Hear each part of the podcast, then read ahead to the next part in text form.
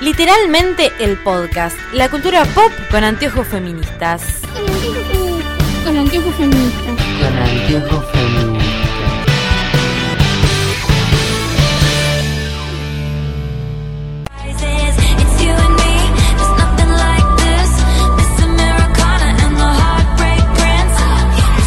Bienvenidos a Literalmente el Podcast, un podcast sobre cultura pop con anteojos feministas y con gente hablando detrás de nosotros. Ha vuelto Mar. Ah, volvió Mar y se olvidó cómo grabábamos No podcast. sé cómo se hace esto. Bien, arroba Mar Gelman, ¿cómo estás? Bien, de vuelta. Sí. Ya estoy buscando laburo, o sea, todo es una mierda.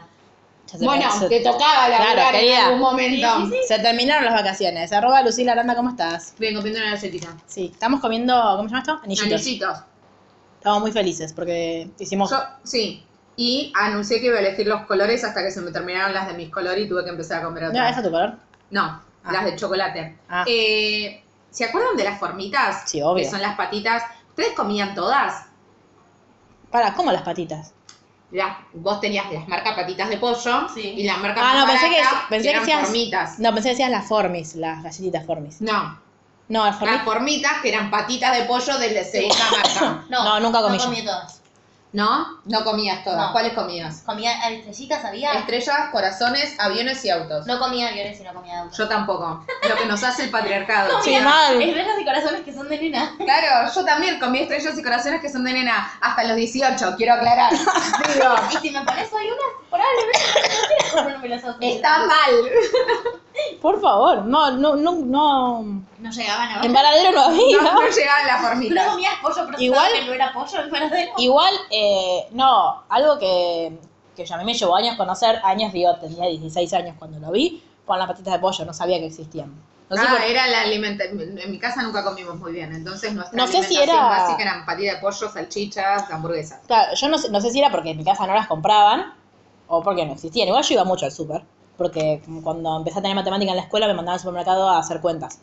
Entonces yo iba y tenía que traer, tipo, ¿No ¿cuánto? tenían calculadoras? argumento. Te No, mi mamá, supermercado. mi mamá, aparte yo era tipo Lita de Lazari pero en Varadero, entonces yo, como yo iba al supermercado con la chicha, que mi, mi la chicha iba al supermercado, entre comillas, caro, de Varadero, que es el pronto, y eh, mi mamá iba al que después se convirtió en el chino, mi mamá me hacía que yo mirara como los precios, entonces yo, yo retenía, era un trabajo de memoria, yo retenía precios, y aparte cuando íbamos yo tenía que, mi mamá me decía, ¿cuántos, cuánto sale toda esta compra? Entonces yo tenía que hacer el cálculo de cuánto estábamos gastando, y me decía, voy a pagar con tanto, cuánto me tienen que dar de vuelta y así. Ya No sé dónde fueron esas habilidades, porque hoy no sé hacer dos más dos, pero cuando era chiquita me funcionaban. Quizás me explotaban tanto O de chiquita. Podrías haber trabajado en una empresa de análisis de datos, pero. ¿En serio? Claro.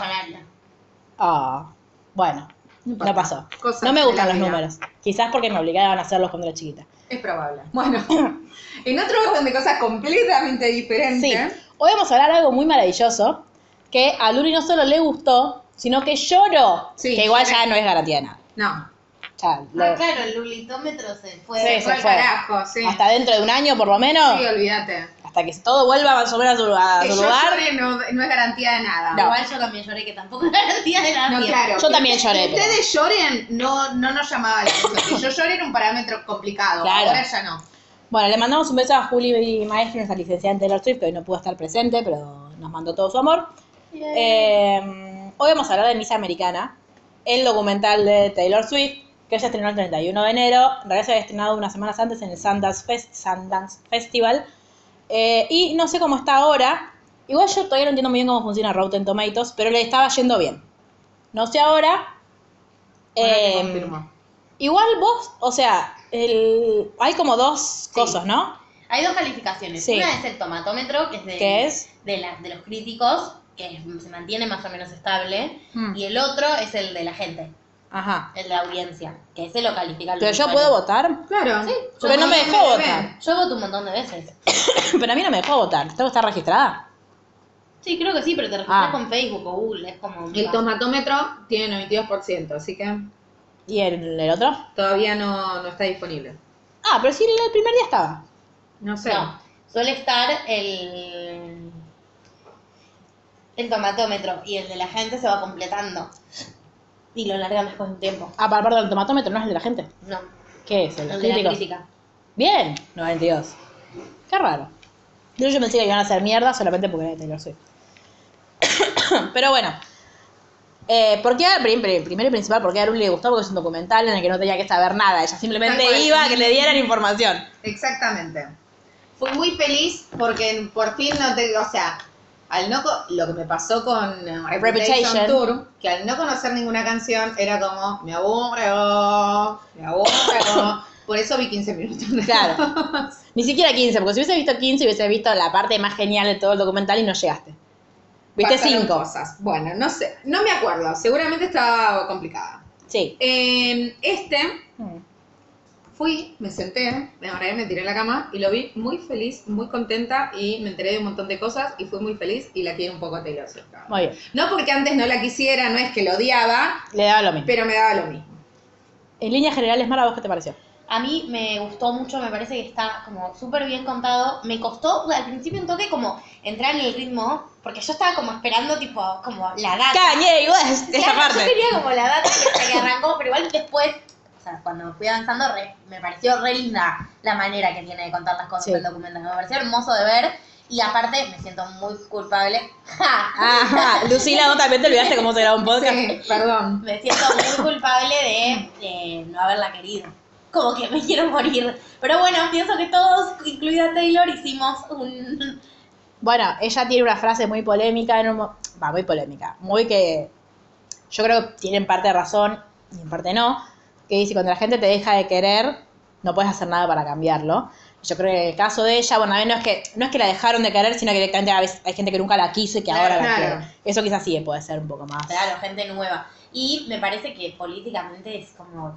O sea, el impacto que está teniendo y que Sí. va a tener es Sí. salvado. De hecho, nuestro amigo Sebas el otro día contó que, eh, que durante mucho tiempo todos los republicanos creyeron que ella era una republicana escondida. Yo también. eh, Yo no soy republicana. Que era tipo, no sabemos, que era tipo pro-Trump. Eh, dice, pero nadie se da cuenta, por ejemplo, dice que Obama cerró toda su, su ¿cómo se llama? Su gira, a la que fue Rory, eh, toda su gira política la cerraba con Change, que es una canción de Taylor. Eh, que de hecho, ¿Y creo acuerdo... que lo tiene que autorizar?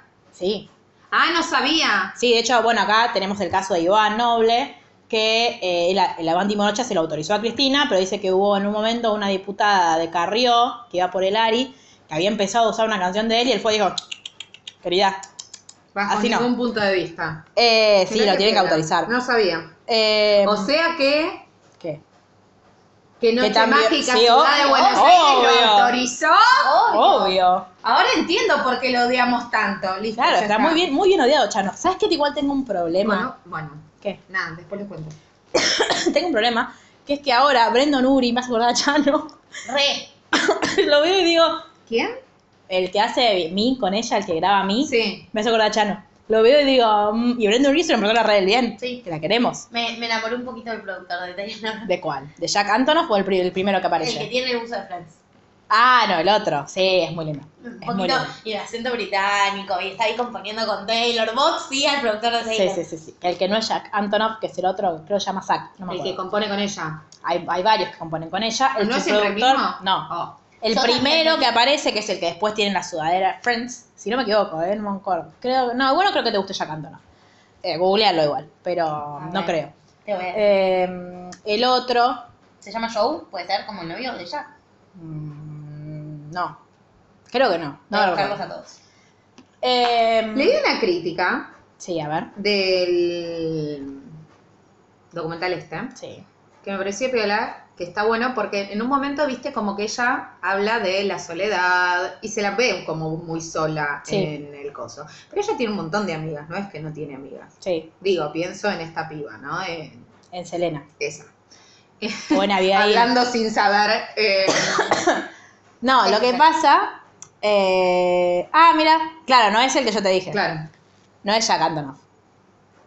Em, lo que pasa es que una de las cosas que se le criticaron un montón en la era 1989 a Sí. Taylor era que fue una cosa medio. Ella después explicó que ella lo pensó absolutamente como lo- todo lo contrario de lo que se vio, que es que la- el gang de Taylor Swift, que eran Cara Delevingne, eh, ¿cómo se llama esta? Que ahora la odiamos, que Sí. es una idiota, Carly Close, Carly Close. eh, mm, Me salía Zendaya, Lord, Sí. como un montón de gente que ahora está muy lejos de Taylor, que en su momento era también, qué sé yo, era Taylor. Swift en ese... Y porque 1989 Taylor Swift era fucking Taylor Swift, era como la reina de todo el mundo, todos la más. querían. Y la dejaron medio La- banda. Sí, es como... set Claro, Kylie. Jenner, todas no, Kylie. Jenner está bien, pero... Bueno, yo creo que son esas cosas, ¿ves? esas amistades cool de, ay, bueno, somos re Sí. amigos y después, bueno, en realidad no somos amigas, es una mierda, o sea, No, nada, sí, nos sí, llevamos bien y listo. Taylor estaba en el momento de tomar vino en su casa. Sí, qué bien. Ay, la amo la- cuando toma vino en su casa. Sí. Eh, O sea, todo el documental es Taylor Sí, está muy bien. Por eso, está en un momento así de la vida, como que se, reno, o sea, se retransmitió el momento que está pasando ella. sí, eh, yo la quiero un montón, me gustaría más que, que le rompan los huevos. me gustaría más que tome vino tinto, pero bueno.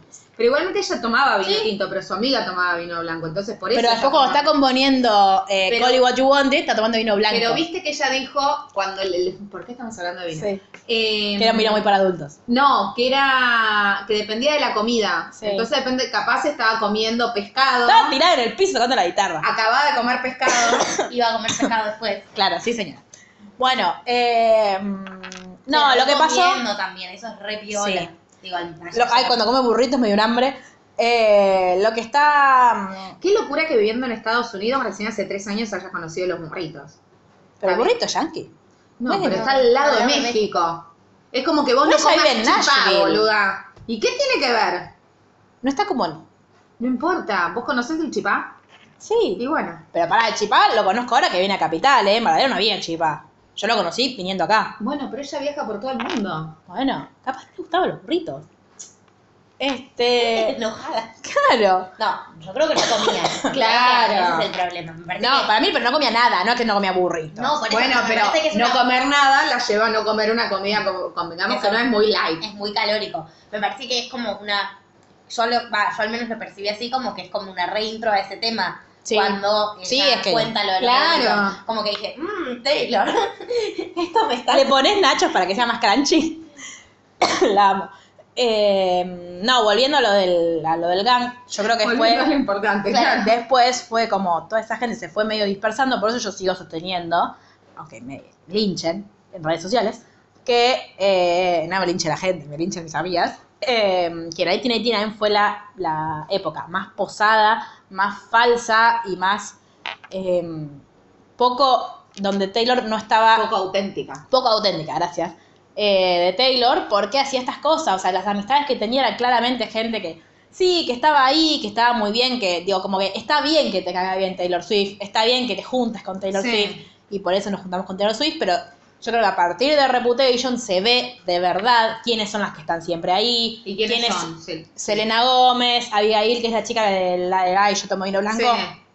la historia de Abigail es muy graciosa, pues es una piba normal de Nashville que todos joden con tipo, es una piba normal de Nashville que fue bastante inteligente para sentarse al lado de alguien a los 11 años en el colegio, porque era la compañera de banco de Taylor. Ah, mira Se hicieron amigas en la escuela Sí. y de ahí, bueno, después Taylor fue quien fue y ella siempre estuvo ahí al lado de ella. De hecho, yo el otro día fue tipo hashtag stalker y me metí en el Instagram de Abigail y fui abajo, abajo, abajo, abajo para ver la, ep- la época de Reputation. Y claro, en- o sea, hubo todo el 2016 donde no hay fotos de Taylor y después la ves a ella, tipo, un día la ves a ella como, bueno, en su casa con su gato y al otro día está tipo en el Reputation Stadium Tour o está en, no sé, la Met Sí. Gala porque va con Taylor, como, es como esto. Sí. Posta es tipo, está- supiste muy bien al lado de quién sentarte en la escuela y después da ligas, fiestas ¿Pero de... ella hace algo? Sí. Ligado al espectáculo. No, el digo. espectáculo no. Ah, Creo que es... creo que estudió algo de números, no lo sé muy bien. Eh, pero no, ella tiene su laburo, su Sí, hijo, sí, no, sí, su hijos no vida. tiene, pero tiene su marido, qué sé yo. De hecho estuvo, hace poco salió una foto de, de Taylor y, y ella en su Ah, casamiento. ¿es la que se casó? Sí, pero no la última que se casó. Ah, de la Otra. última que se casó no. Claro. Eh, nada, y es, es muy divertido. Eh, pero sí, básicamente el Miss Americana, eh, me gusta mucho el título. No me gustaba tanto la canción, ahora Sí. me gusta más la canción porque, la asocio con el documental. Eh, bueno, Miss Americana de Heartbreak Prince es una canción de... Sí, que era sí, la que te había salido a vos, Sí, ¿no? 80 Eh, veces lo hice. Lover. no tengo coronavirus, chicos, ¿eh? es que volví enferma de Del viaje. 10 días de vacaciones. Un vacaciones. médico, de le laburar, ojalá. Sí, vacaciones. ojalá de vacaciones. un médico le juró que no tiene coronavirus. Sí, una médica me juró que no, tienen, que no tengo coronavirus y que le vamos a creer. Sí. Eh, Último momento. si después de esto fallezco, Claro. nada.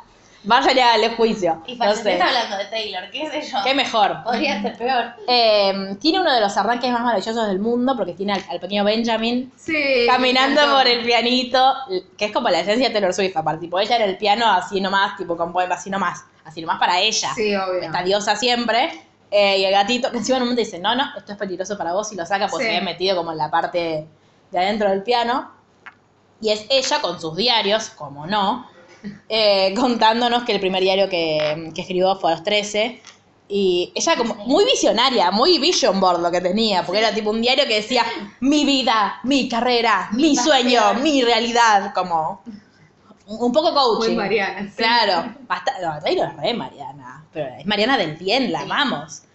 Eh, entonces ella, hay algo que se repite durante todo el documental, que es ella diciendo, yo desde chica construí un sistema de creencias en el que todos tenían que aprobarme lo que yo estaba haciendo, yo tenía que ser Sí. buena, yo lo único que quería era ser buena, que todo el mundo dijera, esta chica es buena, hace, cos- Sí. hace las cosas bien.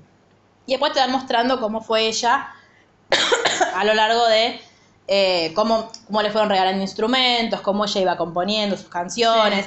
Es muy linda verla de chiquitita, me da una ternura. Ay. Tiene cara de conejo, la amo. Y la voz, por Dios, por Sí. Dios. Eh, entonces muestran que a los, no sé si a los 12, 13 fue a, a cantar el himno. Creo que parece una final de tenis. Sí. No sé muy bien qué es. Eh, pero como esto, ella en un momento de... También habla de que eh, un poco los que, los que se dedican al arte eh, tienen, son como un poco Sí. inseguros y que como que todos en realidad comparten esta cosa de, bueno, yo necesito que el otro me dé... sí. Que un poco también es real, no sé si tiene que ver con inseguridad o con la no inseguridad. Sí es real que si vos te dedicas al arte, si vos generás un producto artístico y vas a querer que ese producto impacte en la Obvio. gente. Habrá, habrá personas que querrán que impacte en la crítica o la academia o que los hará sentir mejor o, o más eh, válidos y habrá gente que va, que va a querer que lo que el- que la aprobación venga aparte de, de las multitudes, de la masa, de decir, sí, me re gusta lo que vos haces, no me importa que te bardeen en otro lado, Me identifico con lo que te, con lo que te pasa, porque a mí también me pasa. Claro. Bueno, ella dice que todos los artistas tienen un nicho y que cree que su nicho es eh, la composición de letras. Como que ella siente que eh, muchas veces hay, ella escribe sobre, ella siempre escribe sobre cosas que le pasan, pero que esas cosas que le pasan después le terminan pasando también a sus fans, o así es como que hay como una identificación. Ella habla mucho de esto, de, de- y me identifico con las letras que vos escribís. Que es algo... Sí, le copa que pase eso. Claro, que es algo que es, posta es muy de, de Taylor. De hecho, en el, en el Reputation, este Stadium Tour, eh, ella en un momento dice que mm, como que las... Ella, por ahí algo con lo que trabaja muchísimo, que es que no importa qué tipo de música está haciendo, si hace country, si hace pop, si hace eh, pop medio alternativo Sí. como hizo en Reputation, ella que por lo que intenta es que más allá de cualquier filtro que después venga a, tra- a través de la producción, a través de los instrumentos, queden las historias. Porque ella sabe que a ellos lo siguen por las historias, ella sabe que no hubiese llegado a donde llegó si no fuese. porque ella escribe sus propias letras. Porque ella hubo... em, ella también habla de esto de que siempre necesitaba que los demás como le dieran la palmadita, este Taylor lo estás haciendo bien. Entonces, Es cuando por la- ahí, claro. Claro, cuando la criticaban ella hacía algo para cambiarlo. Entonces tenemos siempre esta historia de ella con 16 años sacó su primer disco. A mí- yo la amo que Me ya encanta, romper- no, me encanta que dice, bueno, y esta canción la compuse hace cinco minutos. Sí. Y esta la acabo de terminar de escribir. Pero después cuando va a la radio, la amo tipo cuando va a la radio, tipo, ya escribí más de 150 canciones, yo escribí todas las canciones en este álbum. Como esta necesidad de, sí, Taylor, lo estás haciendo Sí. bien, como que alguien le diga que está bien. O cuando dice, tipo, una, me tomo cinco minutos al día para decir, ¡Uh, esto está pasando! Y el resto del día trabajo para que esto dure, Claro. para que no sea solo esto. Eh, ella empieza haciendo country, de hecho su primer, como dice Sebas, su primer CD se llama Taylor Swift y su primer tema se llama Tim McGrew y Tim McGrew escucha ese tema, le gusta y le dice hacer un tema juntos, o sea, como que ya Sí. arrancó bien. y de hecho fue el, el primer, fue el disco más vendido de ese año, con 16 años, y fue el disco que, eh, como es la primera artista de su edad, en tener un número uno en discos country. No sé si es difícil o es fácil, pero lo hizo. punto. Pero es un récord, sí. Eh, es algo notorio. Claro. Entonces ella en un momento, cuando hace Fearless, que gana álbum del año en los Grammys, después como que empieza a, le empiezan a gustar más los sonidos pop, y ahí eh, no, perdón, antes de, de- de Red está Speak Now, cuando ella gana con, con Fearless, le dicen, ay, bueno, sí, ganaste el álbum del año, pero vos no escribiste todos tus temas, porque hubo algunos en los que te ayudaron a escribirlos. Entonces ella dice, ah, me estás diciendo que no soy lo suficientemente buena porque no escribí todo, todas mis canciones. Bueno, entonces hizo Speak Now, que es un disco de como 18 canciones, no sé cuántas son, pero son un montón, todas escritas por ella, no hay ni un coautor. Como que esto de que ella Sí, tiene que todo el tiempo estar demostrando que ella puede. Claro, como que el, y en un momento ya, que ya está como medio que casi llora, dice, me cansé de eso, me cansé de, de- de- Está bien que también es cierto de que a las mujeres siempre se les exige un poco más, entonces siempre es como, ah, bueno, ah, sí, ganó un premio, pero es- no se lo merece tanto. Ella, ella decía Claro. que ella tenía que demostrar todo el tiempo que ella merecía estar ahí, y nadie le había regalado nada, que ella había llegado ahí por su laburo. y también es un agotador. Algo que no me acuerdo quién lo dice en el documental, no sé si ella o alguien hablando, como que las mujeres todo el tiempo tienen que tener, las mujeres artistas, este concepto de cada tantos años reinvertir. Sí, ella ¿no? lo dice. Eh, incluso hablando de Madonna. Claro. Y yo pensaba, claro, vos pensá, un artista que esté hace un montón de años sin reinventarse, Mick Jagger es Mm. tipo. Sí. Luismi. Luismi es tipo. Digo, se reinventó, no, se reinventó contando su historia y vino, dio un recital y no lo pudo dar pues estaba en pedo. Eso no es reinvertirse, eso es siempre lo mismo. Claro. Sí, de eh, hablar mal de Luis Miguel. A ver, No, como a todos no es hablar nuestros héroes, nosotros reconocemos que Muy son bien, muy bien. imperfectos, no son dioses, son humanos. bien. Eh, sí, lo dice Taylor y de hecho a mí hay una cosa que me hago muy como, ah, tengo, quiero abrazarte, es que ella dice, yo sé que esta es, que yo, dice, cumplí 30 horas y acabo de sacar un disco. Yo sé que la que viene es mi última, quizás sea mi última oportunidad de ser, de ser lo que la sociedad, tan exitosa como la sociedad me permite. Después de los Sí. 35 ya no me van a dejar. Perdón, ¿puedo decir a qué me saca? A ver, qué miedo. ¿A vos? No, me hizo acordar a Messi cuando llegamos a la final y no ganamos, que era el último mundial en el que iba a ser joven y poder jugar al máximo de su nivel. Pero eso fue en hablamos de- 2014. Estuvimos hablando mal de Messi hoy. Sí, antes de que vos llegues, Bueno, bueno, nada, perdón. Eh, no, sí. Bueno, ponele que los deportistas. sí. Pero igual, en la en Pero el- se reinventan, son eh, Presentadores de televisión. tal cual, O de tele. o eso. Eh, bueno, el Diego fue todo. No, sí, obvio, obvio. Es, tre- es terrible lo que, lo que planteé en ese momento, te angustia. Yo digo, era re lindo y uno venía feliz viéndola crecer Sí. y se nota por sus propias palabras, digo, porque todas hablamos un montón ya del incidente de... El Sí, ahora vamos a hablar El que no debe ser El que no nombrado, debe ser nombrado. Pero en sus propias palabras es como 40.000 veces más cruel. Pensó que le estaban haciendo búa a ella. Eso, a mí eso me rompió el corazón. Ay, Dios. Eh, pero bueno, antes de eso viene el momento en el que a mí también me rompe mucho el corazón y que de hecho, bueno, hace poco fueron los Grammys. Eh, Billie Eilish le sacó su, su récord. Yo estoy contenta por Billie Eilish, pero a la vez estoy triste porque devolverle ese récord a Taylor. Taylor era la artista más joven de la historia en haber ganado álbum del año, con 20. Y ahora le ganó Billie Eilish, que tiene 18. Bueno. Confirmamos que Billie Eilish es yankee, no me acuerdo si lo habíamos hablado acá, No pero sé es quién yankee. es Billie Eilish. Es la de... No me importa. ta- ta- ta- ta- No te va a gustar igual. Sí.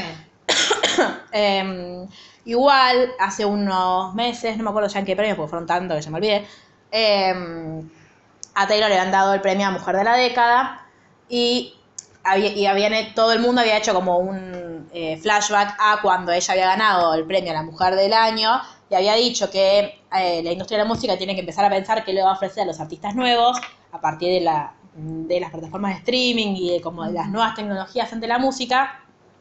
Dice, tenemos que, que cuidar a nuestros artistas, porque las plataformas sin artistas no son nada, y, a- y seguramente en este momento su próxima mujer del año esté en alguna clase de piano o esté en algún coro, soñando con este momento, soñando con ser famosa o soñando con poder sacar su música.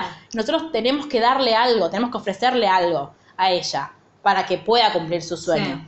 Y Billie Eilish, a la, cuando Taylor dijo eso, estaba, tenía 14 años y estaba en una clase de piano soñando con ser cantante. Entonces cuando subo después a buscar, a, a recibir el premio a Mujer del Año, dice, hace 10 años, o hace no sé cuánto fue, Ah. yo estaba en una clase de piano y yo sentí que Taylor se, eh, se preocupó por mí y me cuidó.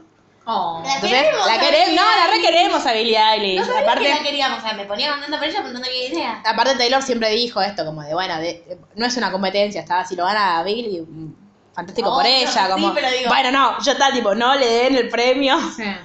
Eh, y después está el momento en el que se entera que Reputation no está eh, nominado Ah, sí. ni álbum del año, ninguna de las categorías importantes. Sí. Que no es ni álbum, ni grabación, ni no sé qué, ni artista, ni canción del año. Entonces le dice, bueno, capaz que alguna de pop, que de hecho estuvo nominado a mejor álbum pop vocal. Y Taylor dice, bueno, no importa, voy a tener que hacer un, un mejor álbum. Ya sabemos todo el problema que tiene Taylor con los Grammys. Si no lo saben, Sebas tiene un video sobre eso, vayan a verlo.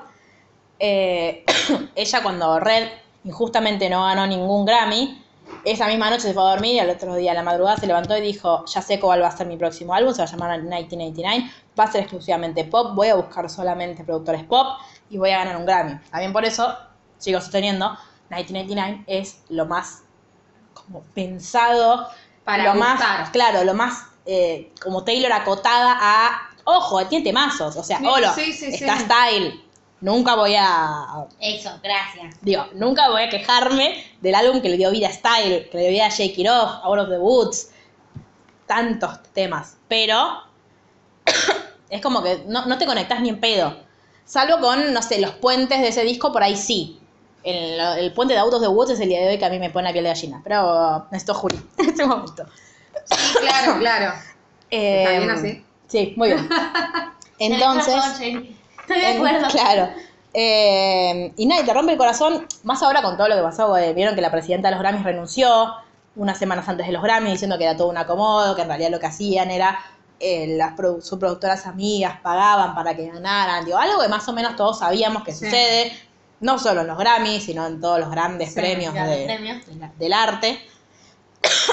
Pero que igual no dejan de tener relevancia, digamos. Sí, todos sabemos que, no sé, que los Oscars seguramente haya productoras que pongan guita para que, para que por lo menos estén nominados a alguna de, sus Sí, claro. de sus películas. Igual todos los vamos a ver porque es la película nominada al Oscar. Entonces como que hay como un, un- un Sí. doble criterio ante eso. Eh, y de hecho Taylor Rayo no fue a los Grammys en solidaridad con esta mujer. Eh, algunos dicen que fue- no fue porque sabía que no iba a ganar, otros dicen que como no fue, no, se le, di- no le dieron el premio. Sí. Nunca lo sabremos. Eh, sí, Lover es un discazo. Lover es un discazo. Lo que pasa es que ella dice que ella sabe que para ganar un Grammy, para volver a ganar el Grammy algún año, tiene que hacer un disco que sea como mm, homogéneo, como fue Fearless y como fue 1989. Y Lover no es un disco homogéneo, es un disco como Red, que tiene cosas country, que tiene cosas pop, que tiene baladas, como... Sí. No, es, no es algo que vos digas, ah, de principio a fin sabemos a lo... a- Tiene un hilo, Claro. sí. tiene un hilo argumental. Sí, no tiene un no- hilo sonoro, digamos. Son, de hecho, es como que vas todo el tiempo. Vos, de hecho, algo, algo de lo que nos reímos mucho con las chicas siempre en el grupo de Taylor, porque tenemos un grupo de WhatsApp sobre Taylor Swift, eh, es que eh, viene de un tema que es eh, el que le escribió la madre, con todo lo que eso significa, que es cancelado. que es tristísimo y al siguiente tie- está False God que habla de cómo le gusta coger con Joe Baldwin. Entonces como, mm, ¿te parece meterlo ahí, Negri? No había otro lugar en el disco para, no sé, dos temas después. Sam- Sam Chandler, es una vida. Claro. Este, pero bueno, sí, eh, a partir de, de hecho ahí te muestran cómo ella, del Reputation, de, de que le, le le cuentan que no, tiene, no está nominado, pasa a empezar a componer Lover, que es la canción que te gusta a vos. Sí. A mí algo que me gusta mucho Taylor y que la amo mucho por eso, es como ella se compenetra con las etapas de su vida y las etapas de sus discos.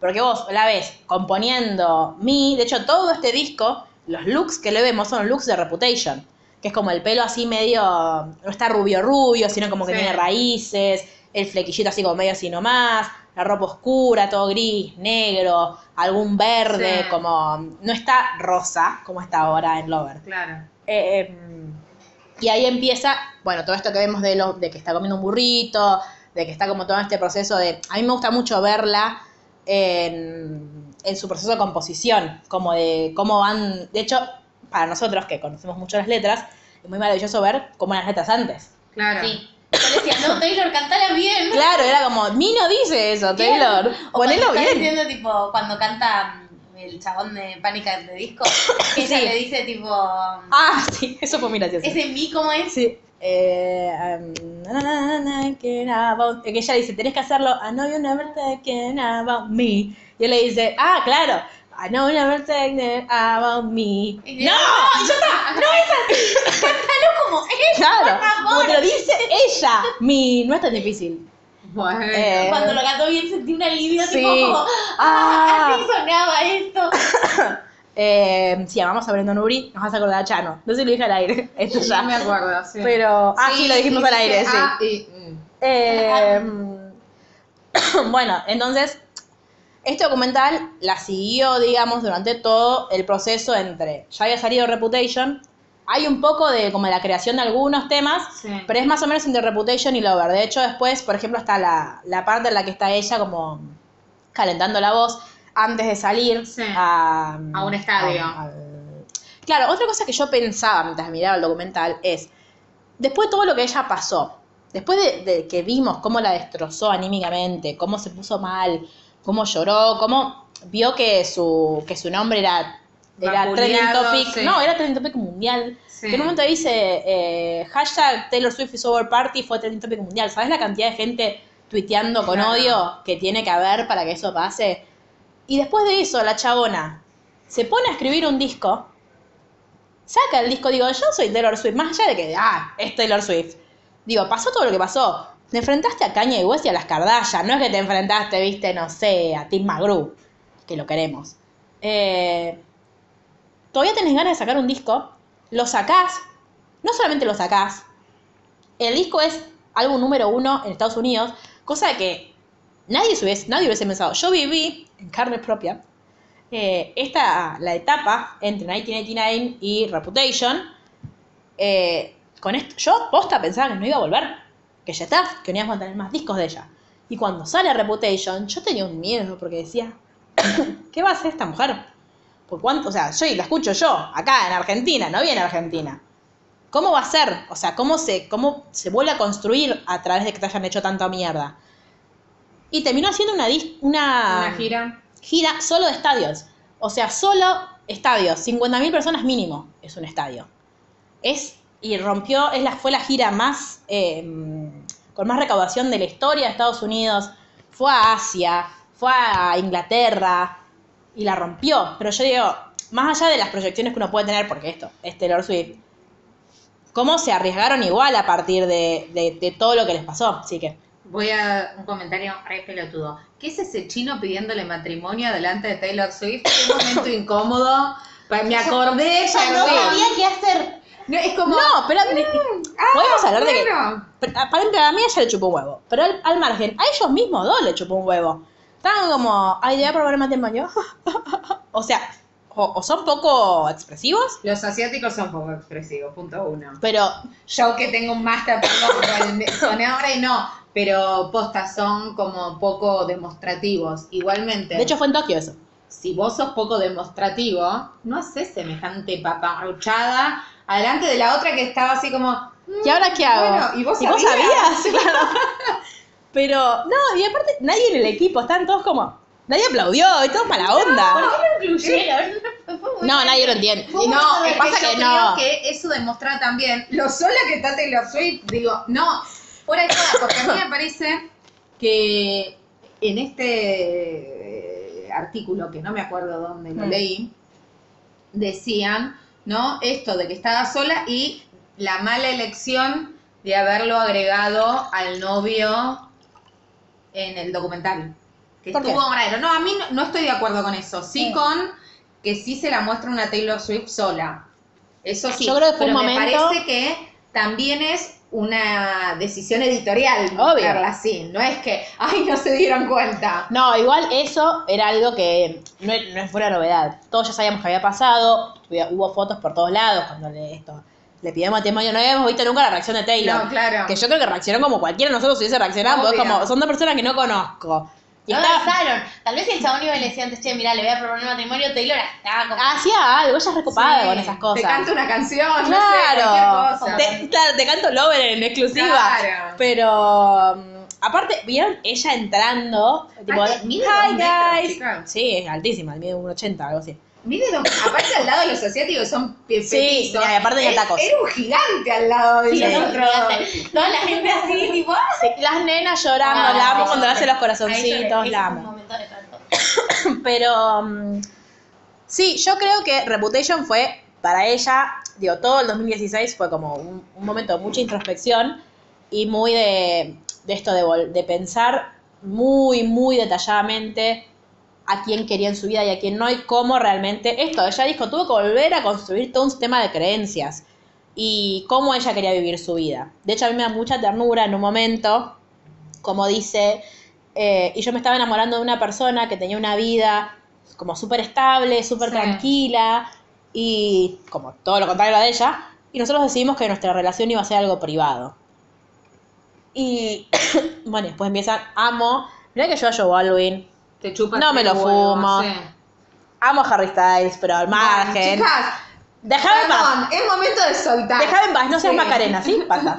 Eh, pero al margen de eso, ni fu ni fa, Sí. me parece absolutamente insulso. Mientras ella sea Ble. feliz, Obvio. Es la, es la conclusión de este documental. Pero, eh, cuando ella está tirada en el piso Ay, tomando vino encantó, blanco, sí. según Luli, después de comer pescado claro. o pollo.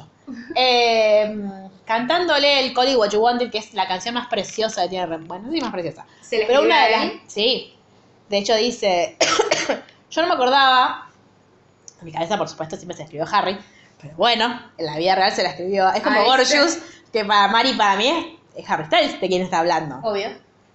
Al día de hoy, confirmamos, es para Harry Styles. Eh, a mí siempre me dio mucha ternura porque el momento dice, eh, como que fui a la batalla con un, con un cuchillo y una batalla de, de pistolas. Eh, se llevaron la corona, tipo, mi corona se la llevaron, pero a mí no me importa, porque estoy mejor que nunca. Como, eh, nada de lo que ustedes hagan me va a importar porque estoy con él acá. Y él no me da mucha ternura porque dice, eh, como, bueno, como mm, que está como muy enamorada de, de su... Ahí, ahí no nos dimos cuenta y nos, ya nos chafó la, Lover. el lover, eh, como noté. el concepto de amante. Sí. Claro, porque a mí me pasa que cuando lo veo subtitulado digo, ah, claro, dijo amante. Pero cuando lo, escu- lo escuché en las Sí. canciones como, ah, sí, sí, lover. Eh, eh, como esto, estoy, estoy con mi amante acá en, en mi casa, confío en él tanto como confío en un hermano. Y yo dije, ay, bebita, claro, lo que, lo que implica confiar para Sí. Taylor Swift. Y en un momento le dice, "Te amo". Y yo ahí dije, ah, por favor, Sí, qué Cuando la maravilloso. está filmando el piso, es tipo, súper fan de la cámara y se Sí. tapa porque le da vergüenza porque la está filmando. Sí, No, no. bebita. Mucha ternura.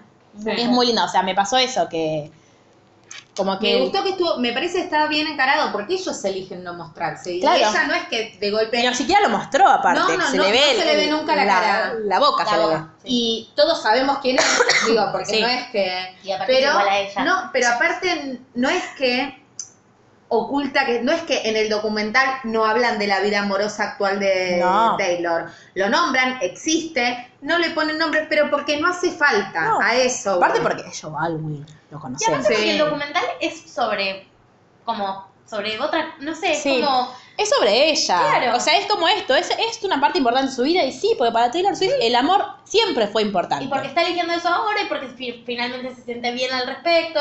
Claro. Pero hay, otras cosas que le están pasando que te cuenta el documental, ¿no? Ay, cuando habla. la vida amorosa de Taylor. No, no, pero no, no estoy diciendo eso. Lo que estoy diciendo es que en este de coso de, bu- de Ah, sí, artículo que leí, Criticaban. Lo criticaban. lo criticaban la mirada y cómo lo pone, porque un tipo que al final queda desdibujado, entonces no. No queda, de hecho, para mí no Para queda mí no para queda nada para dibujado. nada No, queda re claro quién es y qué rol ocupa. Aparte es eso, es todo lo contrario. Es como ella encontró eso que estaba buscando. De hecho, hay muchos edits en internet con el quizás si en algún momento, con el prólogo de Red, que dice quizás si en algún momento encuentro un amor de ese estilo, escriba todo un álbum hablando de él. Y lo escribió. Claro. Digo, ella te dice es, eh, aparte lo- los videitos de ella como con, con la, no sé, ciervos, no sé qué son esos Sí, animales. no sé. Eh, y ella, la cara de felicidad de ella y lo relajada que está Sí. con- tocando la guitarra, cuando escribe Gorgeous después también. Como es- te das cuenta que ella está muy bien, cuando lo va a abrazar después del recital, Sí. que se queda con él, como es, es muy lindo todo eso. Y eso no lo habíamos visto nunca con ningún otro. De hecho, no sé si viste el meme de cuando Taylor consigue el ganar el. ¿Vieron como Cristina es como la, es la primer presidenta elegida por el voto popular dos veces y la más votada después de Perón? Bueno, Taylor Swift es, aparte de la mejor compositora de su generación, la única mujer, ahora sí Billie Eilish te tranquilizás, la única mujer en la historia de los Grammys en ganar dos veces álbum del año. Cuando ganó del año por 1989, estaba de novia con Calvin Harris.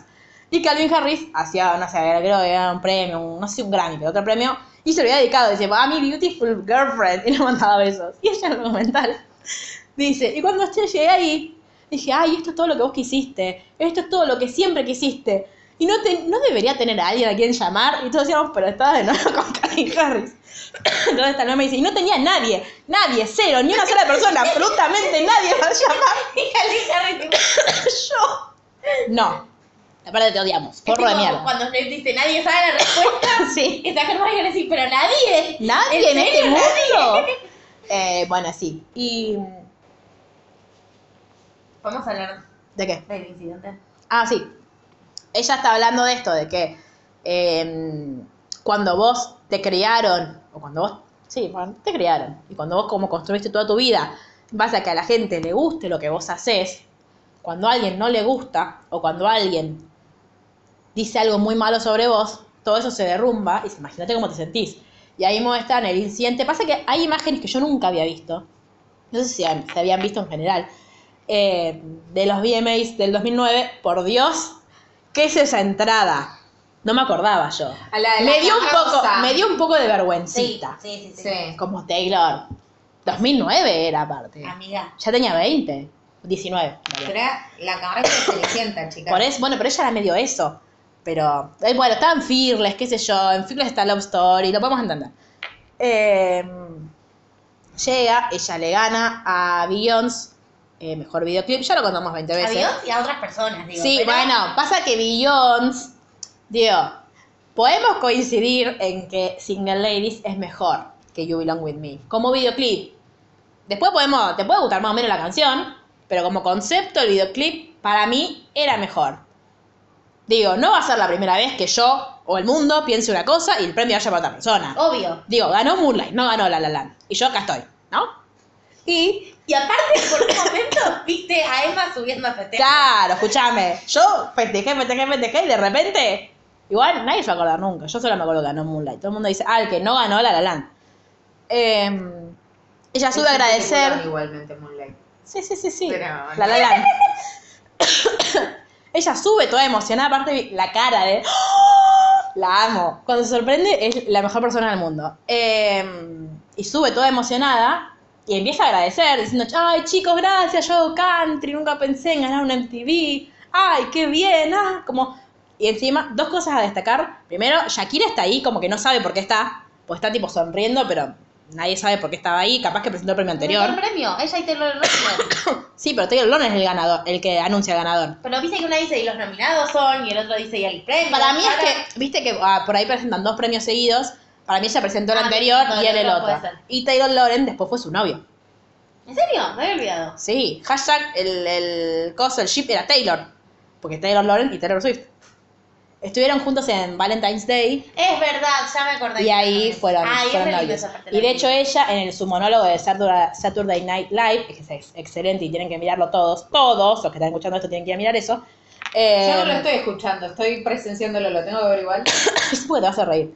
Bueno. Eh, dice, en un momento dice como, y quizás algu- algunos esté preguntando, porque ella hizo el primer monólogo cantado de Saturday Night Live, eh, quizás alguno esté preguntando si yo estoy saliendo con el lobo de Crepúsculo, y ella hace que tipo como en, hace, pues, manda un besito y dice, ay, Taylor. Y es muy gracioso. Eh, Bueno, y entonces están agradeciendo y el y porro sube sorete, un pelotudo que se siente habilitado por hombre, Y le saca el micrófono y le dice, ay, Taylor, Taylor, sí, muy lindo lo que estás diciendo, ahora te dejo terminar. Pero Beyoncé tiene uno de los mejores discos, de, uno de los mejores videoclips de la historia, de la historia. Le devuelve el micrófono y se va. Y nadie hace nada, aparte. no estaba de acuerdo. No, Beyoncé la, la, la ponchan y estaba como, ¿qué pasó? No, de y- hecho, Y, hace como así, como sutilmente que no. en el documental no lo muestran, pero después cuando Beyoncé gana el premio, creo que ganó el premio a Mejor Álbum, eh, le dice, por favor, eh, le voy a pedir a Taylor, que sé que está ahí atrás, que salga y tenga su momento para agradecer, pues como que no, no está bien lo que este, hicieron. Este desubicado, sí. Claro. Claro, porque no le representa. No, pero aparte pobre Beyoncé quedó pegada en una cosa que no tiene nada que ver. Dios te amamos. Ah, sí, amamos a Beyoncé. Yo le tuve que preguntar, ¿qué onda? Mientras Beyoncé la amamos. Claro. Y- Eh, y es muy terrible como ella diciendo, en ese momento, yo no, no me puedo ni imaginar lo que, lo que se debe sentir eso. Y ella decía, yo, yo escuchaba que la gente decía, bu, bu, bu. Pero yo me estaba haciendo bu a mí, no a él. Pobre. Y está muy bien contado como todos los medios. Los medios, lo es espectacular. Está Sí. muy bien contado. Está y que- muy bien el señor ese que dice, le puedo dar una lista de 10 personas a las cuales no les hubiese subido a sacar el micrófono. Pero se lo hizo una chica de 19, no 17, pero no importa. Eh, Bueno. Y dice 19 que años Barack porque Obama, podía. Barack Obama dijo Sí. que era un jerk. Pero off the record, dicen, que dijo, a jackass. Este, mm, Para claro, Sí. igual, así que me voy a creer. Hay Sí, dos presidentes usó- que conozco que aman a Taylor Swift. claro, mi presidente ama a Taylor Swift, ama a Fearless, pero no importa. Eh, y desde ahí como que empezó toda una cosa con Kanye West que después se extiende a, por ejemplo, el momento en el que eh, eh, Kanye saca una canción donde le dice a Taylor puta y que la hizo famosa. Eh, y Taylor sale a decir, a pedir por favor que eh, ella nunca estuvo de acuerdo con esto, que eh, dice, I very much like to be excluded from this narrative, que es lo que termina diciendo después en el, en el final del videoclip de Look What You Made Me Do. Eh, y Kim Kardashian, a quien odiamos. Yo la verdad que no entiendo mucho a la gente, esto es una opinión muy personal igual, pero no entiendo mucho a la gente que, ay sí, eh, no, son unas forras, la Kim Kardashian es una mierda y Kylie Jenner y toda la Jenner también. Ah, pero después, ay, quiero ser Stormy, ay, necesito ser una, necesito volver a nacer y ser una, una Jenner. ¿Qué quieres ser? Una mierda. Todo, el cumpleaños ¿Quién Stormy- es Stormy? Ah, La hija de Y Kylie. le festejó el cumpleaños de una, una manera muy perturbadora y preocupante. La entrada del cumpleaños era una silueta gigante de la cara del nene y te metías en la boca para entrar. Los animadores tenían caretas de la piba. Bueno, hay gente que no está bien. No. Miedo. Hay gente que necesita todo el tiempo decir que tiene plata, aparte. No, Terapia. Necesito. Turbio, es turbio. Te lo voy a mostrar. Eh, Bueno, no, no Sí, no, falta. después está North, pero North es la hija de, de Sí, Kim. las hijas de esta gente. Estos Sí. nombres raros son. Sí, Storm, ¿en serio vas a decir Storm? Bueno, no importa. Eh, Tuvo todo este incidente que es como ahí es donde hay una parte que está ella llorando, que me rompe el alma, que está hablando con, con Andrea, que es su mamá, y con su papá, eh, que estaba diciendo, eh, yo entiendo que nosotros, como que los artistas, eh, estamos siempre acostumbrados a esperar que los demás aprueben nuestro trabajo. Sí, pero yo siento que esto se está tornando, que esto va mucho más allá de la música, que ya se metieron conmigo. Y ella en una entrevista dijo, todo el mundo me estaba pidiendo que desapareciera, me decían que, que estaba cancelada, que ya no existía. Yo hice eso, desaparecí porque pensé que era lo que ellos querían. Y eh, también en el medio de... Me encanta su avión, quiero decirlo. Me encanta que tenga 13 por todos lados y que ella, no sé si se fijaron, No vi que había 13 por no todos lados. en el, su asiento del avión tiene un 13 atrás. Mm. Ella siempre tiene 13 de encima y en su casa hay 13 por todos lados. De hecho, cuando muestran, por ejemplo, que ella estaba tocando All Too Well en los Grammys, los Grammys en los que no le dieron un Grammy a Red, Shame on You, eh, tiene 13 por todos lados el piano. Como en el último, que los, eh, ¿qué fueron los VMAs? Que le, le dieron artista de la década, que te decía Lover y Fearless y todos sus discos por todos lados el piano. Sí. En el de los Grammys decía 13 por todos lados. Mm. Eh, bueno, y en, el- y en un momento que están en el, en el avión, Avión. me da mucha gracia como, eh, tipo, el avión empieza a despegar Y ella quiere ellos soplar están el como... churrasco con la cabeza. Y Era lo somos que dice, No lo, no lo era esa espalda. claro. Eh, y hay un perro gigante De que la ella dice, ay, siento que siento que es viajar como un pony. Eh, y la madre está contando, ella en realidad ella dice, esto es lo que mi mamá decidió hacer cuando mi hermano y yo nos fuimos de casa. Y la madre le dice, no, es mi perro del cáncer. Y ella pone una cara como, "Mm". Y le dice, Hay sí, que mamá, decirlo así. Le dice, sí, mamá, qué triste. Que te cáncer. digo dice, vos. Siento mucho que haya tenido cáncer, mamá. Me causó mucha gracia igualmente después cuando cuenta todo lo que le pasaba a la madre que dice. Yo estaba cancelada y la verdad me chupaba un huevo, pues mi mamá estaba vomitando por la quimioterapia. Ahí fue donde lloré yo.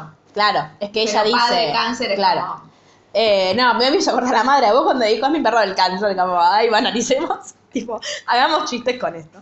Eh, como es, sí, ella cuenta que eh, cuando le diagnosticaron, ella dijo, voy a hacer cosas que siempre quise hacer, como tener un perro gigante. Está muy bien. Eh, Hay que aprovechar. Bueno, la casa a la que van, que está el perro que salta porque ve un perro igual que él en la tele, Ay, sí. este, es la casa que se usó, yo pensé que era la casa de Taylor, en realidad es la casa de Taylor, pero la casa de Nashville de Taylor. La de los padres. Claro, es la casa donde grabaron las 73 preguntas de Vogue. Vayan a ver las 73 preguntas de Vogue de Taylor Swift. Es como que vos ves todo lo que hay de Taylor y hay más.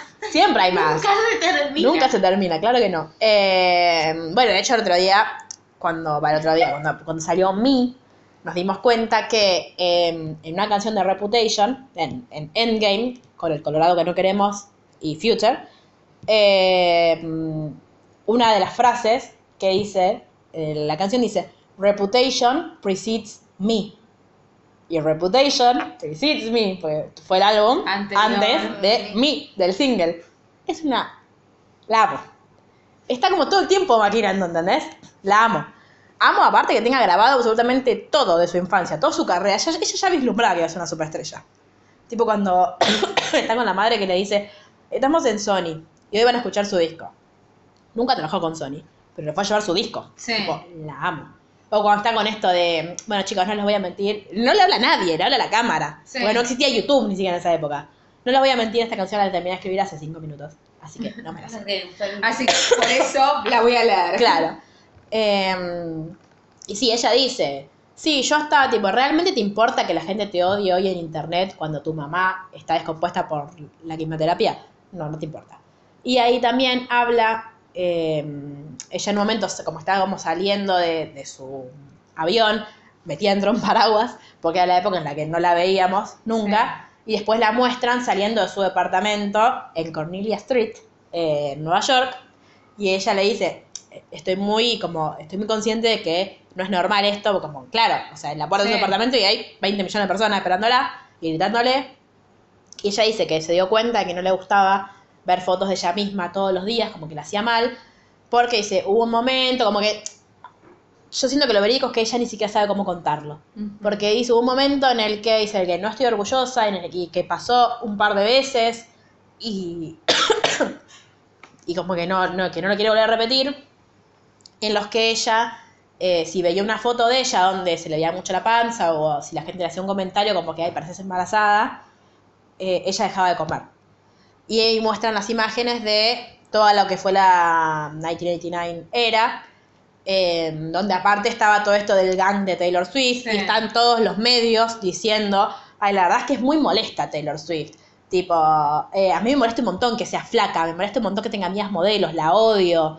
O como que, ay, yo no le creo nada, Sí. me parece una celebridad de mierda, como todo así, toda esa gente que salió en el documental, después ahora están todos haciendo posts de Instagram pidiéndole perdón, diciendo, ay, no, yo en realidad no quería decir eso, yo siempre te amé a vos, siempre me re gustó tu música. Bueno, pero us- usaste tu espacio en la televisión para decir Sí. que ella era una pendeja de mierda, que te da bronca que fuera rubia, que te da bronca que tuviera amigas modelos, que, no- ay, que era tan flaca y que te daba asco que fuera tan flaca. Uno tiene que hacerse cargo de las cosas que dice. Sí, obvio. Sí, me parece que está bien eso, porque pasa mucho que ahora, no sé, con todo, lo- se, se dice mucho como de los tiempos que corren, que hay como que medio no podés a nadie hacerlo, hacerse cargo de lo que dijo, porque No, la posverdad se puso de moda es un asco. es un asco, y me parece que está bueno eso de Taylor, porque fue juntando todo el archivo. Ah, obvio, Luna en cáncer, querida. archivo, todo el archivo y lo puso todo sobre la mesa. Los que hablaron bien también, porque la parte de la- del incidente tiene muchos medios que lo cubrieron de manera piola, Sí. si se quiere. Como que muestra todo. Bueno, yo lo que no me acordaba, ah, no me acordaba, no sabía quién corno era. Eh, pero bueno, para cerrar con esto, eh, Taylor cuenta que tuvo, sufrió un trastorno alimenticio, Sí. que aparte dice, una no se dice a misma, ay, tengo un trastorno alimenticio, una no se da cuenta. Pero sí, y a mí algo me pareció muy piola que dijo, es, uno dice, pero si vos estás empezando a controlar lo que comes y la cantidad de calorías que ingerís y te lo anotas. Y dice, eso es un problema. Pero a la vez entras a blogs o a, hoy en día a Sí. Instagramers que te dicen que eso es lo que hay que hacer. Entonces vos decís, ah, no está mal entonces. ponete Claro. un papel Que te ponete, que te ponete, eh, ponerte crema reductora y papel film, así eh, que va más grasa. Además lo que comiste no, en, en las vacaciones. no, por favor, no. Yo entiendo que no, Eh. no creemos en la política de la cancelación, pero Es creo hora. que es momento. Es- es- es- ahora es cuando. Ey, sí, sí. Pero hace rato ya. Sí, sí, sí, sí, pero ya no hijo. Pero bueno, em, la cuestión es que ella cuenta esto y cuenta que ella entendió que no estaba mal que, que ella fuera un talle 6 en vez de un talle doble cero, que su cuerpo no estaba preparado para ser así, que estaba bien y que era mejor estar sana. Em, por eso también cuando ves todas las, digo, si vos ves en perspectiva todas las cosas que hace, la- todas las alfombras rojas que hace 1989 Sí. y ves Reputation después, claro, todo el mundo, lo primero que dijo en Twitter es, ay, qué gorda que está, ay, qué piernas que tiene. Y vos decís, no, tiene piernas. Esa Taylor. normal". Claro. Y ella en un momento dice, em, ¿cómo es? Que... Ay, lo que iba a decir. Pero porque me, me- me vino a la mente algo muy piola que ella dijo eh, y ahora se me fue. Bueno, no importa. Bueno, a mí dos- nada. A mí dos cosas realizo una de esas Sí, cosas a ver. que me parecieron piola. Una es cuando muestra su propia, su propia foto y se ve, yo si, veía este, si veía este pliegue, me obsesionaba Ah, sí. y pensaba en eso. Sí, pero Sí. igualmente vieron que ella es re crítica cuando está viendo, cuando, cuando filman. Sí, eh, pero habla de la expresión. sí, pero igual, ¿Qué? no- entiendo, pero digo, a lo que voy, un trastorno alimenticio es algo que no se supera nunca. No, obvio. Entonces, que a pesar de que lo pueda tener relaburado y que hoy por hoy no vomita cada vez que come o come, Sí. eh, sigue siendo muy crítica. Es, me cagaría, porque dice, me cagaría trompadas por poner esa No, cara. lo que dice es que ella, esto cuando están grabando el- una de las partes de mí, que a mí algo que me sorprendió que yo pensé que los videoclips se grababan con el Yo playback. también. Y les lo graban con el 8, tipo, tac, tac, tac, para que no sé, supongo que para, que no guíen los bailarines. pierdan, claro. Eh, lo que ella dice es que no le gusta la cara de seria que está poniendo. Dice, es como una cara que dice, tipo, ay, pegame, como de cara de orto. Sí, pero sigue siendo muy, muy, muy ella misma. A mí me gustó cuando ella hace todo el discurso mental de lo que está haciendo también yo Ah, parte sí. de no Taylor, ahora no hacemos Ahora no esto". hacemos más eso. sí. Ahora pensamos y digo, nada, es como algo muy relatable de tratar de Sí, pensarse de maneras más sanas, como que Sí. uno está todo el tiempo con el cassette previo de estás mal, estás mal, estás mal, estás mal, Sí. y uno empieza y dice, no, me quiero, me cuido, cuidarme es esto. Ya me acordé lo que dijo. Ella en un momento dice, eh, nunca, vas a, nunca vas a terminar de encajar en los parámetros. Ella no dice heteropatriarcales, pero lo digo yo. Eh, dice, porque cuando vos estás lo suficientemente flaca, no tenés el culo que, que deberías tener. Claro. Pero cuando pesás lo suficiente para tener el culo que deberías tener, No tu, pan- tu panza no es lo suficientemente chata. Entonces dice, es fucking imposible, dice ella. Como, y sí, digo, de nuevo, Taylor Swift, que es rubia, blanca, de ojos claros, heterosexual, flaca, no encaja. Claro. Igual, ante todo, y y más allá de, todo, de todos esos privilegios que tiene, es yankee, no encaja. A ella también la afectó. Ella tuvo un trastorno alimenticio. Digo, y es Taylor Swift. Y vos la ves ahora y decís, sigue siendo hegemónica. Es la hegemonía, es la cara de la hegemonía. es la industria musical, diría la señora esa, que la queremos. Eh, entonces me pareció súper valioso que hablara de eso también, como de otro, digo, otro protito más para mi huerta, de decir, 1999 fue la peor era de Taylor Swift, donde Taylor Swift la pasa más como el norte, y donde no fue Taylor Swift durante todo ese transcurso de tiempo. Vengan de a uno. Eh, y después ya llegamos, creo, a la parte en la que ella empieza más a decir, mi equipo ya no me soporta porque de lo único que hablo en los últimos años es de eh, las elecciones a, sen- a senadores de Tennessee. Yo no entiendo el sistema Yo yankee. tampoco. Sé que es como el- es medio parecido a lo que teníamos antes nosotros, eh, que es un medio colegiado. Es colegiado.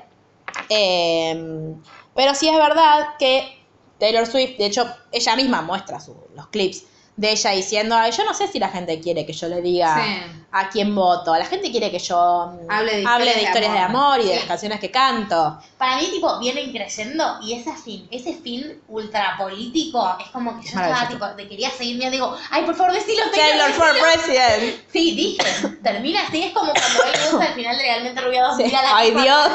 y dice, ¿y ahora qué? Yo me sentía así. Ay, Dios. Como, Taylor, por Dios, decilo. Bueno, Reese Witherspoon, eh, Reese Witherspoon es muy amiga de Taylor Swift. La ama. Vale. Eh, Witherspoon Swift, la fórmula. sí, para la victoria. Me, me hago yankee. Por favor, eso jamás. Eh, pero en fin, no, lo, y ella en un momento dice, eh, yo sé que es mi es un discurso de mierda, yo sé que es mi derecho a votar, pero no es mi derecho decir a los demás a quién tienen que votar. No se trata Sí, de sí, eso, sí. Taylor. Bueno, pero está bueno que lo muestre también. Obvio, digo, yo celebro que lo muestre, digo, no es que ahí se hizo la boluda, Ay, yo siempre estuve involucrada. Eh, hasta que ella decide... ¿Dónde estabas cuando yo escribía las canciones? en- Ay, Dios, no lo soporto Caro Aguirre. Eh, pero No, margen- pero lo dijo ella, ¿no? Caro Caro ahora también se fue al pasto, pero Caro ahora se va al pasto siempre. Sí, y no sabe escribir, y es guionista. Fuera al margen, eh, una cosita antes de esto fue el que ya lo habíamos hablado, no sé si en Reputation o en algún otro podcast de Taylor que grabamos, es que ella eh, estaba en una radio, Nuestra bio. sí, Sí. un podcast sobre Taylor Swift. Taylor Swift. ella estaba promocionando Red en una radio y eh, cuando están haciendo una foto con el DJ de la radio y supongo que la conductora, eh, el DJ le, por- le pasó la mano por abajo del vestido y le tocó el orto. Entonces ella fue, en ese momento, te estoy hablando de 2012, salió Red. Bueno, que sea 2013. O sea, el feminismo, who. Nadie con, o sea, existía el feminismo. Sí. Nosotras no sabíamos. Eh, Taylor, Swift tampoco. menos. Claro. Entonces, ellos en ese momento lo que hicieron fue eh, hablar con la gente de la radio y decirle, che, mira, pasó esto. Entonces la gente de la radio lo despide al, dis, al tipo. este. Por Dios, ¿cuántos años tengo? Eh, Raúl. entonces, él la demanda a Taylor por millones de dólares y ella lo contrademanda por un dólar, por eh, abuso sexual. Y ella dice, en un momento que es a mí, otra parte donde lloré, eh, ella dice, yo, de hecho me parece que está muy bien contado toda la parte del juicio, porque es todo dibujitos, que de hecho son parecidos a los dibujitos que hacen los yankees en la corte, Sí, ¿viste? yo de hecho Que- pensé originalmente que eran esos, pero no, lo hizo para... me parece que sí, no sé, para mí hay uno que sí puede ser el de la corte, que es el de ella. Sí. Pero después el resto me parece que contrataban a alguien. Eh, pero cuenta que, que fue todo un, como un proceso muy difícil para ella, que te deshumaniza el proceso. De nuevo, estoy muy bocosa. Ella citó a Taylor ¿Eres una Swift. Carilina? Ella citó a Taylor Swift. Eh, y ella te dice, yo tenía testigos y una foto que lo probaba. Y yo siempre tuve la- esta duda de qué hubiese sido de mí si nadie me hubiese creído lo que me pasó, si cuando yo con- lo conté nadie me hubiese creído. Dice, yo fui y había un señor que me preguntó un montón de cosas y había otro señor que era el abogado de él al que le pagaban por acosar mujeres, por decirme a mí barbaridades cuando no tenía por qué. Dice, y por suerte, dice yo, dice, finalmente un jurado me dijo que yo tenía razón. Pero yo estaba en medio de un show de Reputation y dice, yo quiero pedirle perdón a todas las mujeres a las que no le creyeron. Porque dice, yo no sé qué hubiese sido en mi vida si a mí no me hubiesen creído. Si no me hubiesen creído mis padres, mis colaboradores, y si no me hubiese creído la justicia, yo no sé qué hubiese hecho. Y ahí canta un tema que para mí ahora tiene absolutamente otro significado, que es Clean. Es un tema que está en 1989. Es hermoso. Y todo. Igual ella, originalmente, por supuesto, lo escribió hablando de una ruptura. Porque habla de. Dice, esto es como. em, sos como un, eh, un vestido que me queda perfecto porque ya no puedo usar más. Sí, y yo lo asocié al vestido negro que ella tenía puesto. Claro. me- ah, Eh, entonces, esa parte también fue muy maravillosa y se hila con eh, cuando ella empieza a querer hablar de política y eh, empieza porque está esta señora Marta, no sé qué, no me acuerdo el apellido. la nazi. Claro, Trump con peluca, según Taylor, eh, que como candidata a senadora por Tennessee. Que igual, Yo no conozco nada de política yankee, tampoco conozco mucho de sociología yankee. No, pero Pero republicanos malos, demócratas menos malos. No, no, no, eso, pero a mí Tennessee sí me pareció un estado facho. Como tipo ultracatólico conservador. Sí. Bueno, estaba esta mina que iba a ser, si ganaba, la primer eh, mujer senadora. Senadora. por Tennessee. Y con, Taylor contaba que ella votó en Sí. contra de un montón de, de leyes o de lo que, como pindonga se llama, lo que votan los yanquis, eh, que por ejemplo protegían a la mujer eh, contra el abuso sexual, contra el acoso, ella votaba en contra de la, la igual paga por igual tarea, bla. Eh, entonces que Taylor sentía que ella tenía que hacer algo, que tenía que usar, que es lo que les pedimos en general a los artistas, que tenía que usar Exposición. su exposición para decir algo. Eh, y el padre está en contra.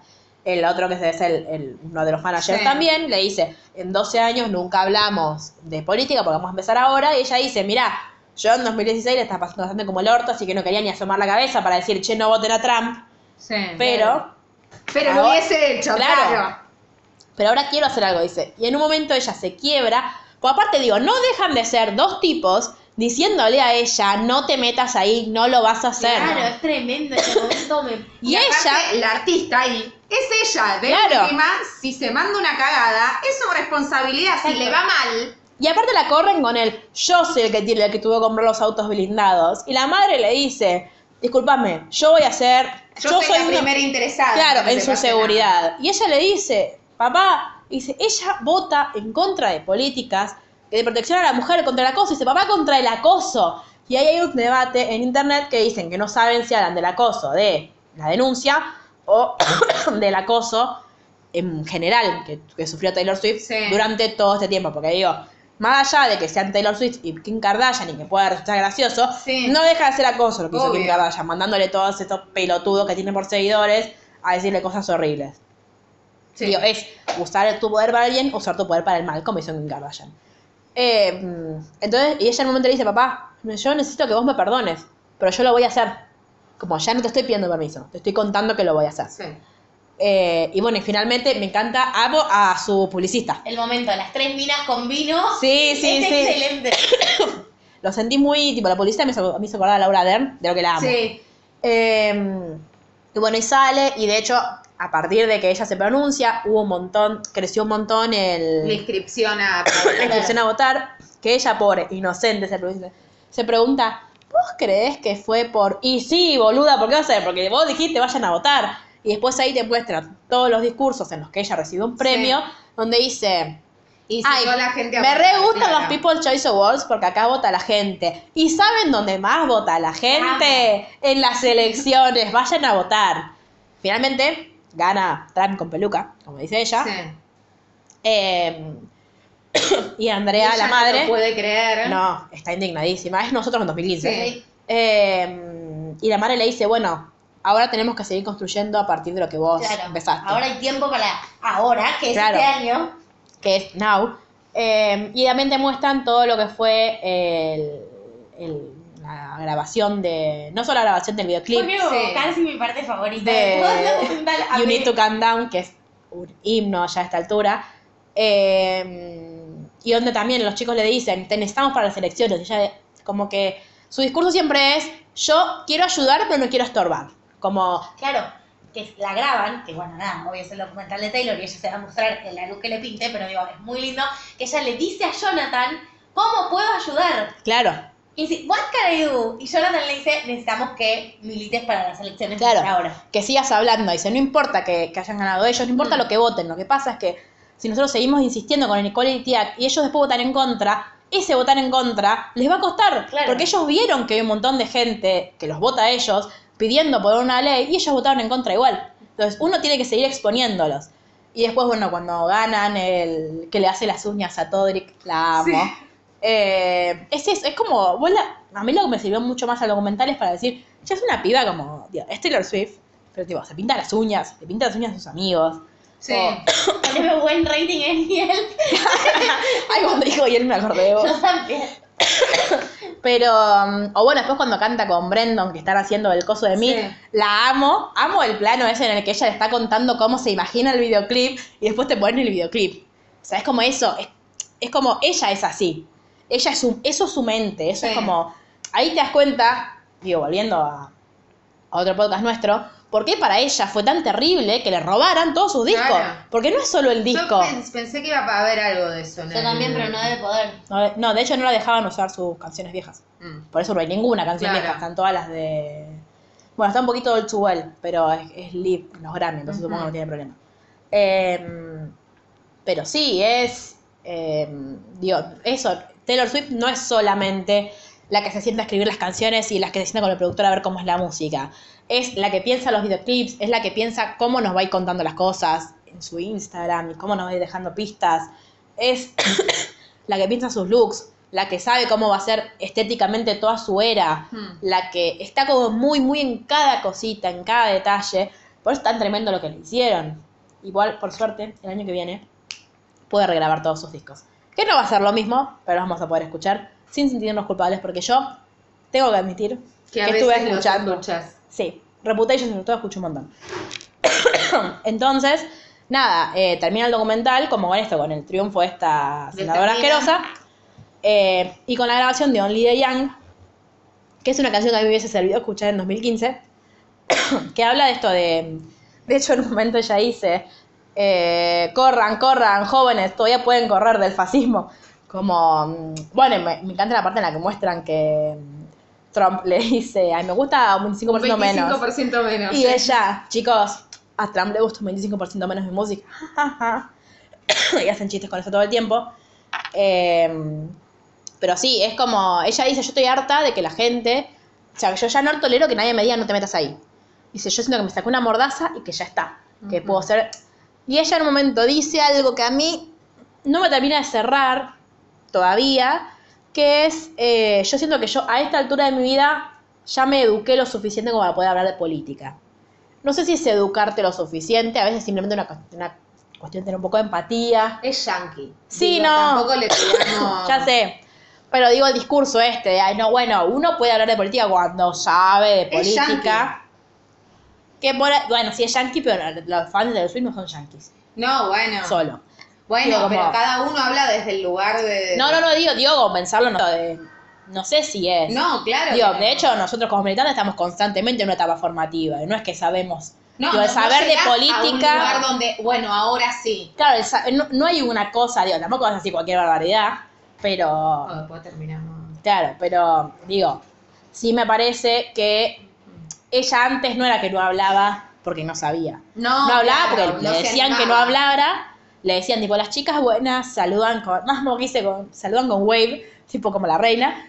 Y no incomodan a los demás con sus preguntas. Eso era Taylor Swift. Taylor Swift Sí, era obvio. graciosa todo el tiempo y hablaba de gatos y de corazones rotos. Y ya.